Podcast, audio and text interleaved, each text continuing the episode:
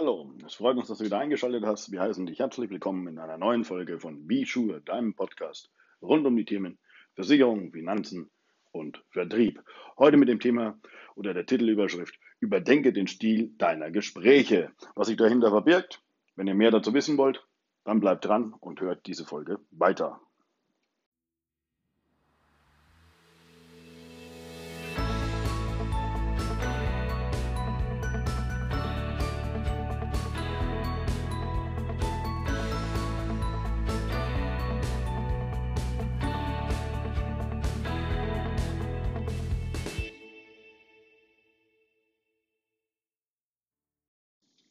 Heute geht es mal um ein Thema mehr in die Richtung des Vertriebes, also nicht für den Endkunden oder mit irgendwelchen Tipps für auch Kollegen oder Vertriebspartner im Bereich von Versicherungen, Anlagen, sondern wirklich mal um das Thema, wie berate ich meine Kunden, wie gehe ich mit meinen Kunden um, was ist der Inhalt meiner Gespräche oder sollte ich vielleicht, oder wie ist mein Stil vor allem, das steht ja auch in der Überschrift dieser Podcast-Folge, wie ist der Stil meiner Gespräche? Soll ich im Stil meiner Gespräche irgendwas verändern, anpassen optimieren oder bin ich überhaupt noch zeitgemäß unterwegs oder habe ich mich vielleicht von meinem Kunden schon verabschiedet, ohne es zu wissen. Ja, Thema ist deswegen aufgekommen, wir waren neulich auf einer Vertriebstagung zusammengesessen, haben ein bisschen drüber gebrainstormt, wie sich der Markt versicherungswirtschaftlich entwickeln wird. Es gibt ja verschiedene Theorien mit Digitalisierung, wird der eigentliche Vermittler komplett oder Berater äh, komplett vom Markt verschwinden, wird alles über KI, also künstliche Intelligenz, abgebildet werden. Oder wird es ein Hybridsystem werden, wo man sagen kann, das einfache, billige Geschäft, billig jetzt im Sinne von ein einfach Produktgeschäft wie Hausratversicherung, private Haftpflichtversicherung, also das einfache Reisekrankenversicherung, äh, wird rein online künftig abgebildet werden. Aber es gibt immer noch Bereiche, die einfach eine qualifizierte und tiefgehende Beratung erfordern und die werden sicherlich in unseren Augen weiter bestehen bleiben, wenn man sich eben auch von der Art und Weise seiner Gesprächsführung und auch damit in der Art und Weise seiner Arbeitsweise den neuen Gedanken einfach anpasst. Was verstehen wir darunter? Ja, man muss sich mal überlegen, wie viele Gespräche laufen. Ich kriege das ja teilweise auch mit, oder wir, wenn man dann mit Kollegen unterwegs ist, im Trainings und mit denen sich mal einfach mal befasst, wie bei denen das Geschäft läuft und wie die ihre Kundengespräche führen. Und wenn du dann siehst, dass wir doch uns eigentlich nicht weiterentwickelt haben oder viele sich einfach nicht weiterentwickelt haben und äh, das Ganze noch wie früher betreiben, der reine Produktverkauf, der Redeanteil in Gesprächen seitens des Vermittlers über 80 Prozent liegt, ähm, man einfach seine Themen absetzen will, die man hat, aber nicht auf die Themen und vielleicht die Gedankenpunkte des Kunden eingeht, dann sollte man sich überlegen, ob man in dieser Branche weiter bestehen kann und auch vielleicht bestehen will oder ob man überhaupt für sich den richtigen Job macht. Ja, dann Beruf kommt ja immer noch aus dem Wort Berufung heraus und von daher sollte man auch die nötige Motivation mitbringen, für seinen Kunden auch da zu sein. Also wir sehen das in der Form, dass man sich Gedanken darüber machen muss, wegzugehen von diesen Produktverkaufthematiken hin, einfach zum emotionalisierten, äh, individuellen und positiven Gespräch. Und zwar nicht produktbezogen. Unsere Aufgabe im Bereich der Versicherung, Finanzdienstleistung ist es, kein Produkt zu verkaufen, sondern das Produkt ist für uns das Vehikel. Das muss man sich einfach verdeutlichen. So sehen wir das bei uns in der Vertriebsstrukturen. Produkt ist ein reines Vehikel. Meine Aufgabe, unsere Aufgabe muss es sein, den Kunden umfassend zu beraten.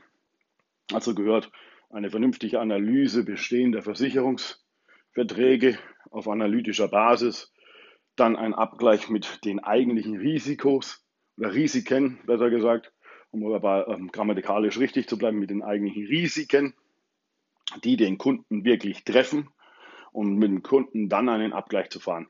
Welches dieser Risiken bin ich bereit selbst zu tragen und welches dieser Risiken, lieber Berater, möchte ich gern auf einen deiner Produktpartner auslagern.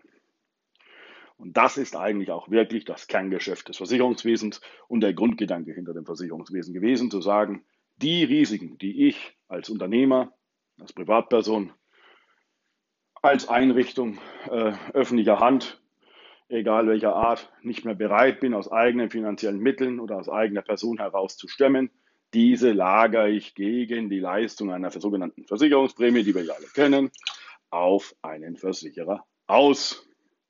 Und dann habe ich das Thema auch nicht mehr selber an der Backe. Und wenn es schief läuft, habe ich jemanden, wenn es richtig gemacht ist, der sich um diese Risiken bemüht und mir die Last von den Schultern nimmt. Das ist eigentlich unser Grundgedanke. Und genau der ist in den letzten Jahrzehnten beratungstechnisch, inhaltlich und vom Selbstverständnis vieler Vermittler in Vergessenheit geraten. Und auch das mag vielleicht einer der Gründe sein, warum der Ruf unserer Branche in der Bevölkerung so hochkarätig ist, dass man fast nun sagen kann, wenn du wissen willst, ob du ganz vorne stehst, musst du die Berufswunschliste von unten nach oben lesen.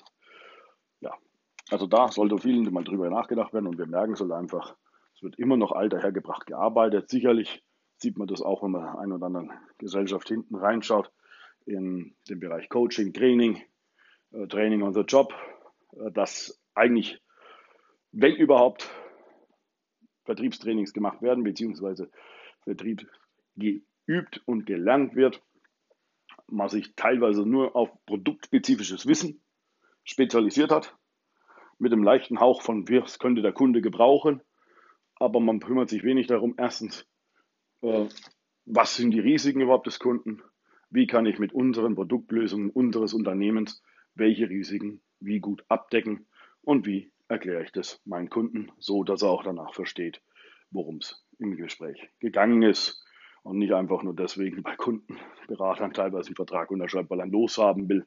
Ja, raus aus der Küche, der sitzt jetzt schon bis 23 Uhr herum. Soll ja auch Vertreter geben, die das Geschäft einfach aussitzen.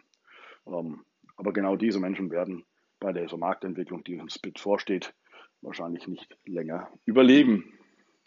Und von daher sollte man sich da auch persönlich Gedanken machen. Was sind unsere Learnings aus dieser ganzen Geschichte heraus? Ganz einfach. Privatkundentermin, macht nicht zu lang, macht nicht zu kurz, macht maximal eine Stunde draus. Und wie gesagt, geht her, bereitet euch auf eure Kunden vernünftig und ordnungsgemäß vor. Das hat der Kunde auch verdient und das ist auch ein Respekt, den man dem Kunden gegenüber entgegenbringen sollte. Sprich also, wer ist mein Kunde? Was macht er überhaupt? Wie war die vergangenen Jahre? Setzt euch einfach mal mit der Person die euch gegenüber sitzt, auch vorher ordnungsgemäß auseinander.